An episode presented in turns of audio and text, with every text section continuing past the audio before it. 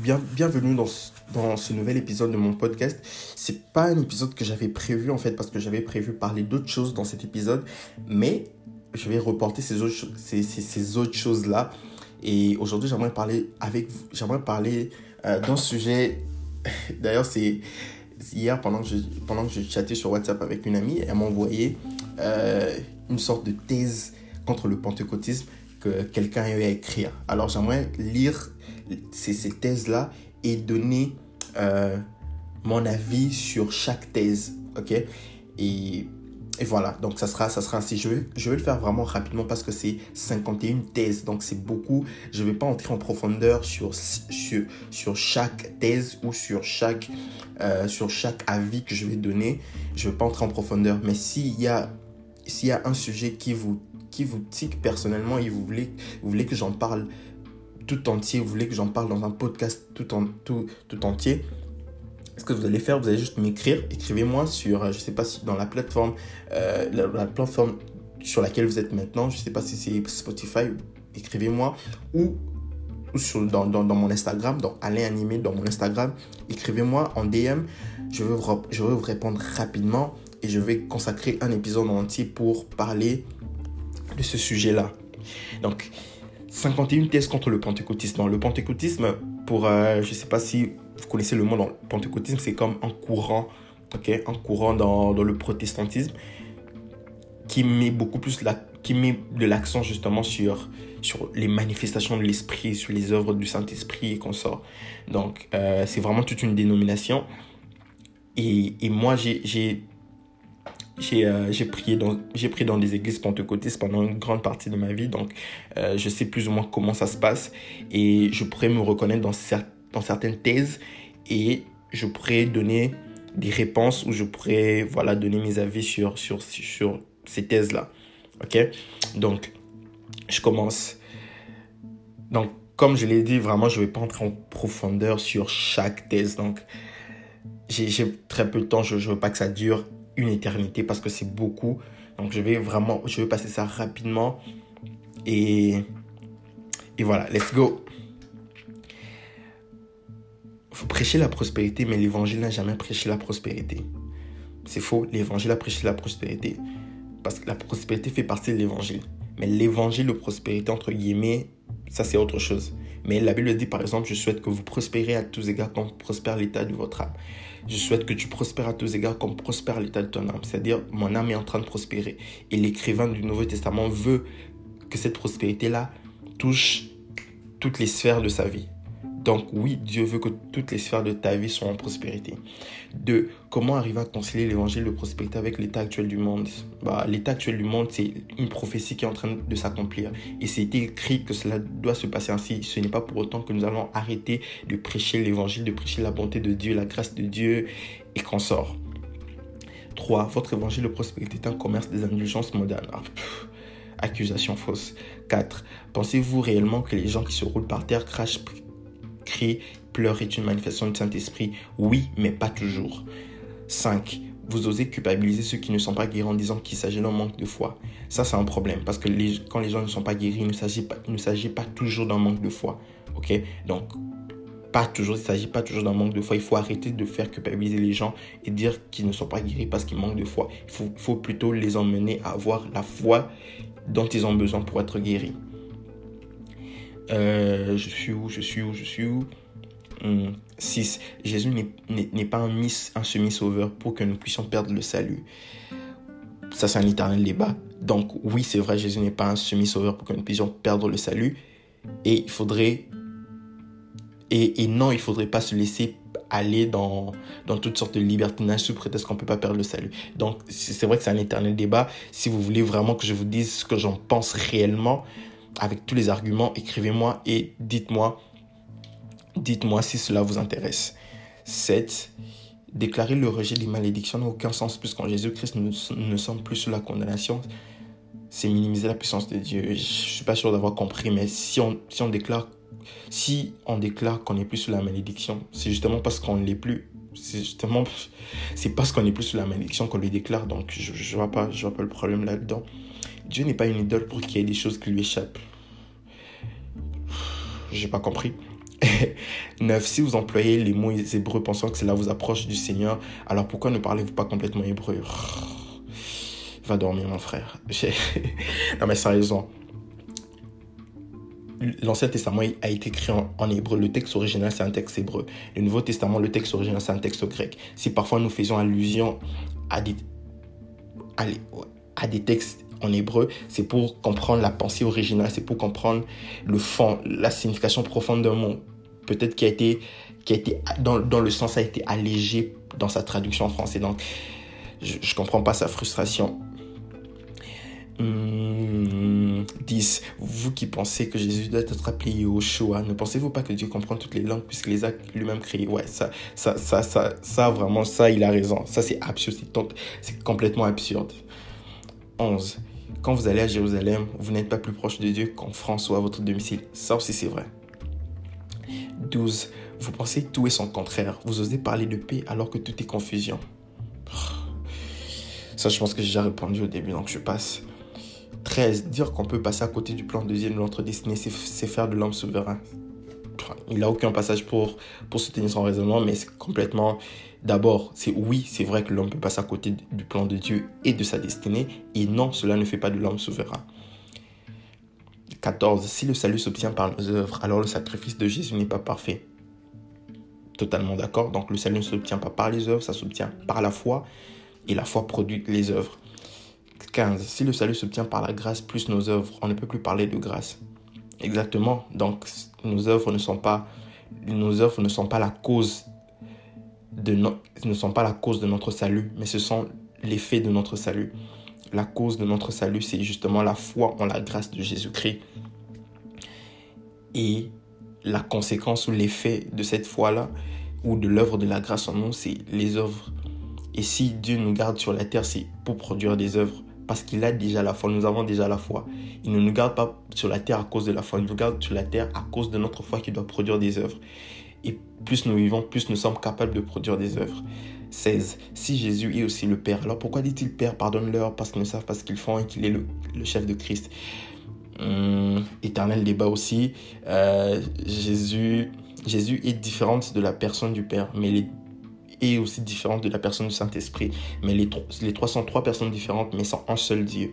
Donc, ton cerveau, mon cerveau sont nos cerveaux sont complètement limités pour comprendre le Dieu qui est infiniment infini. Excuse-moi la tautologie, mais c'est comme ça. Jésus est l'égal du Père. Le Père est le chef de Christ. Et Christ est son égal. Donc, il est son chef tout en étant son le Père est son chef tout en étant son égal. OK? Donc c'est comme c'est comme ton corps, ton corps, ton âme et ton esprit. Ces, ces trois entités sont complètement différentes, mais ces trois entités ne font pas trois ne font pas trois à l'un. Mon corps, mon âme et mon esprit ne font pas trois mois. C'est c'est un seul moi, ok? Donc de telle sorte que même si mon esprit sort de mon corps et se met à me parler, et se met à parler à mon corps, et que quelqu'un voit mon esprit en train de parler à mon corps, il ne dira pas qu'il voit deux Alain, il vous dira qu'il voit un seul Alain, mais qu'il voit son esprit, qu'il voit son corps. Donc c'est comme ça avec Dieu. Ou avec Dieu, c'est beaucoup plus complexe que ça, mais cela vous rapproche. Je pense que c'est la meilleure analogie pour comprendre la personne de Dieu. 17. Vous nommez les démons alors que ces noms, esprit de sirène, Marie ou femme de nuit, esprit de python et la superstition ne sont pas bibliques. Dieu n'appelle pas les chrétiens des démonologues.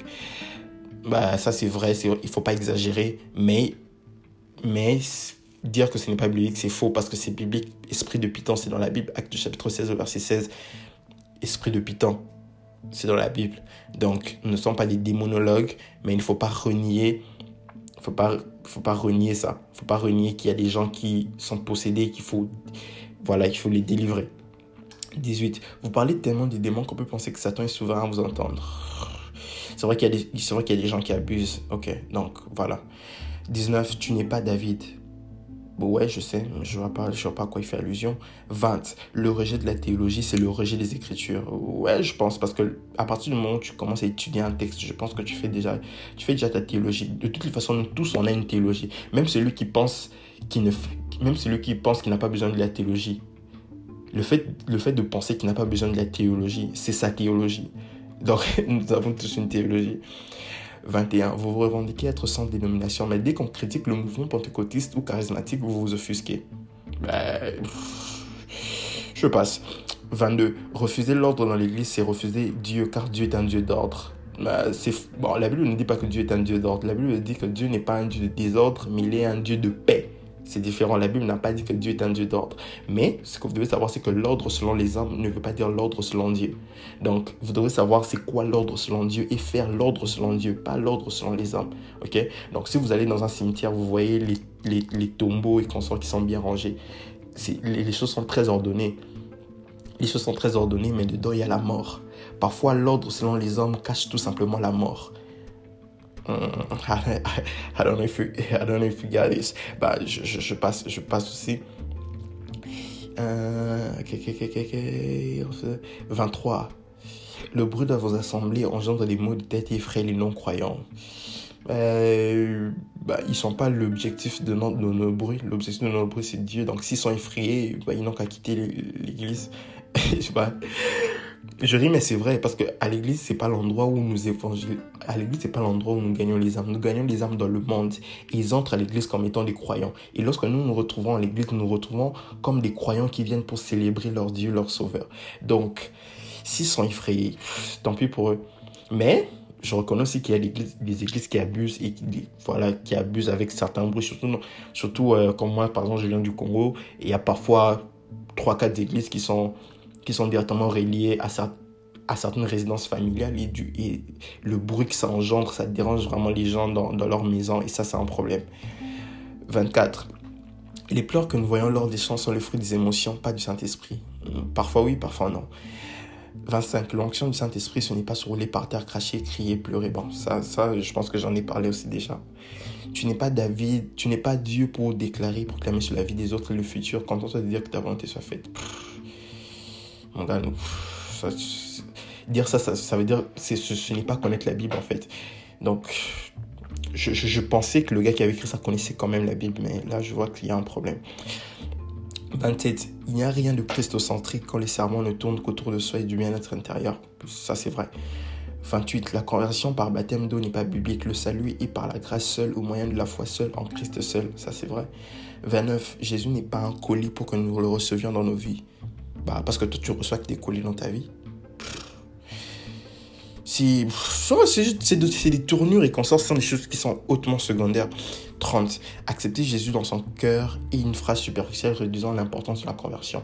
Ouais, parfois oui, parfois c'est vrai que les gens prennent ça à la légère. 31. Faire la prière de repentance n'est pas un gage de conversion. Ouais, ça c'est vrai, c'est pas un gage de conversion. Faire juste cette prière n'est pas une garantie d'être converti. Il faut penser cette prière, il faut la faire sincèrement. 32. L'évangélisation, ce n'est pas dire Jésus t'aime, mais faire comprendre à l'humain qu'il est pécheur, qu'il a besoin de Jésus pour son salut et de se repentir. Hum, c'est vrai. 33. L'évangélisation, ce n'est pas dire aux autres qu'ils ont besoin de Jésus pour leur vie terrestre. Travail, guérison physique, bonheur. Mariage. Ok, bah ça c'est vrai.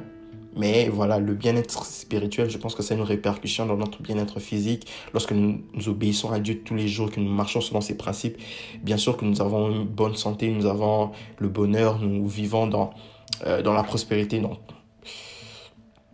donc euh, voilà. 34. Ne pas parler de l'histoire de l'Église et garder l'Église en ignorance. Oui, mais c'est pas hautement grave, donc calme-toi. 35. Le parler en langue pentecôtiste est semblable au parler en langue hindouiste et catholique. Bah, je vois pas le problème. 36. Avoir trois ans de conversion n'est pas un signe d'ignorance. La sagesse de Dieu ne pense pas ainsi. Hmm, ouais. 37. Vous traitez les autres de religieux alors que votre comportement est bien souvent pire que ce que vous pointez, que ceux que vous pointez du doigt. Ouais, ça dépend.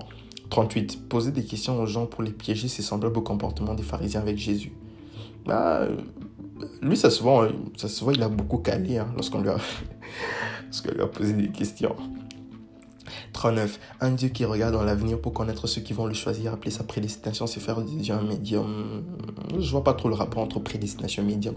Mais ce que vous devez savoir, c'est que parfois les gens pensent qu'ils connaissent la prédestination alors qu'ils ont juste une mauvaise conception de la prédestination. Ok, donc je vais pas parler de ça en profondeur. Comme je l'ai dit au début, si vous avez une question, si vous voulez que j'aborde un sujet en profondeur, écrivez-moi sur Instagram ou je sais pas, sur la même plateforme euh, où vous êtes maintenant. Donc écrivez-moi faites un commentaire, laissez un commentaire et qu'on sort. Et je vais, je vais parler, je vais parler de ça en profondeur. 40. Condamner les gens à l'enfer, dire qu'ils sont impardonnables, rejetés par Dieu et que Dieu ne les aime plus, c'est enfoncer les gens dans la terreur, dans la dépression. Ça, c'est vrai. La positivité ne rime qu'avec l'éternité, elle ne dépend pas de, votre, de notre vie terrestre. Hum, je ne sais pas trop de quoi il veut parler. 42. Prêcher la positivité terrestre centre tout sur l'homme. On ne peut pas appeler les choses à l'existence par la puissance de la pensée positive. C'est du New Age. Ça, c'est vrai. L'interprétation biblique doit être, doit être dépourvue d'instabilité, de confusion et de neutralité. C'est vrai, je pense, si j'ai bien compris. 44. Vous estimez qu'il y a toujours des prophètes comme dans l'ancien temps. Mais un prophète ne se trompe jamais. Et un soi-disant prophète qui reprend des prophéties bibliques n'est tout simplement pas un prophète. Ça, c'est complètement faux, c'est absurde. Ce qu'il vient de dire. Je pensais qu'il Je pensais me déçoit ici, vraiment. 45. Prétendre qu'il y a toujours des prophètes comme Isaïe, Ézéchiel et consorts, c'est régner la suffisance de la Bible. Le canon biblique est complet. Donc, donc, il faudrait déchirer les pages du Nouveau Testament d'Éphésiens où la Bible dit que Dieu, aux uns, il a donné comme apôtre, à d'autres comme prophète. Donc, Dieu continue de susciter des prophètes aujourd'hui, des apôtres et consorts. Donc, il faudrait, faudrait que mon gars revoie, je ne sais pas, ses affermissements, ses affermissements ou ses cours bibliques. Je pense qu'il y a un problème dans sa compréhension. 46. Dire Dieu m'a dit n'a rien à voir avec la voix de Dieu. Ce ne sont que l'intellect, les émotions, les sentiments qui ressortent. La Bible est suffisante. Euh, ouais, je vois. Ouais et non. Donc, voilà. Lorsque tu peux pas dire un Dieu m'a dit qu'il soit, soit contraire à l'enseignement qui a été révélé, qu'il soit contraire à la doctrine biblique, qu'il soit contraire à la Bible écrite. ok? Mais Dieu continue de parler jusqu'à aujourd'hui spécifiquement. Donc, voilà. 47. Négliger les études de théologie est une source de dégâts pastoraux. Ça, c'est vrai. Vous vous considérez issu de la réforme, mais votre mouvement rejette les cinq solas. Anyway. 49. Vous dites Dieu m'a dit, tandis que Jésus dit il est écrit. Bah, je pense que je pense que je pense que ouais, je pense qu'il y a un problème ici parce que les gens les gens aujourd'hui se, se, se s'appuient trop sur leurs expériences plutôt que sur la parole qui est écrite. Ils disent trop Dieu m'a dit le dire, il est écrit. Je pense que je pense qu'il faut il faut asseoir, il faut s'asseoir dans la doctrine chrétienne, il faut comprendre ce qui est écrit. Il faut savoir dire plus, il faut savoir dire plus souvent il est écrit plutôt que Dieu m'a dit. C'est très important. Est-ce que cela veut dire que Dieu ne parle plus? Est-ce que cela veut dire que Dieu ne est-ce que cela veut dire qu'il ne faut plus dire Dieu m'a dit? Absolument non tu peux dire, Dieu peut te parler directement par une parole de connaissance, par une parole de sagesse, et tu vas dire, Dieu m'a dit. Il faudrait, il, faudrait, il, faudrait, il faudrait avoir la parole écrite. Parce que si tu n'as pas la parole écrite, tu es, tu, es, tu es très en danger. Tu es très en danger avec tes dieux m'a dit. Donc ça, c'est vrai. 50. Les pasteurs sont des serviteurs de Dieu. Ils n'ont pas des petits dieux à mettre sur un piédestal. Ça, c'est vrai. Mais ça se voit aussi, ça se voit aussi. C'est une frustration, c'est un ras-le-bol qu'il a vécu. 51. 51. Ceux qui croient en la perte du salut et au salut par les œuvres sont des tyrans à l'image de leur faux Dieu cruel. Mmh, vrai, mais il y a des nuances importantes à apporter. Donc, si vous, si vous pensez que je, je, dois traiter sur un sujet spécifiquement, faites-le moi savoir. Comme je vous l'ai dit, laissez un commentaire. Je ne sais pas où vous suivez ce podcast. Ou écrivez-moi sur WhatsApp ou même sur Facebook bah, je, non, je, enfin, j'ai dit WhatsApp sur Instagram ou sur Facebook, mais je préfère Instagram. Parce que sur Instagram, je réponds plus rapidement. Ok, écrivez-moi sur Instagram, dites-moi, ok, vous voulez, vous voulez, euh, vous voulez des réponses plus détaillées ou que je, je consacre un podcast tout entier uniquement pour un sujet, d'accord? Donc faites-le moi savoir et je vais, je vais, euh, je vais faire un podcast. Donc c'était tout euh, pour cet épisode. C'était j'ai vraiment été modéré dans mes réponses parce que ce ne sont pas les réponses que j'avais prévues. J'avais prévu être euh, un peu plus un peu plus méchant avec lui sur certaines réponses parce qu'on voit qu'il n'a pas, pas, pas toujours tort. Il y, a, il y, a, des choses qui sont vraies et, j'ai eu l'humilité de les reconnaître. Donc, donc euh, c'est tout pour aujourd'hui. Que Dieu vous bénisse.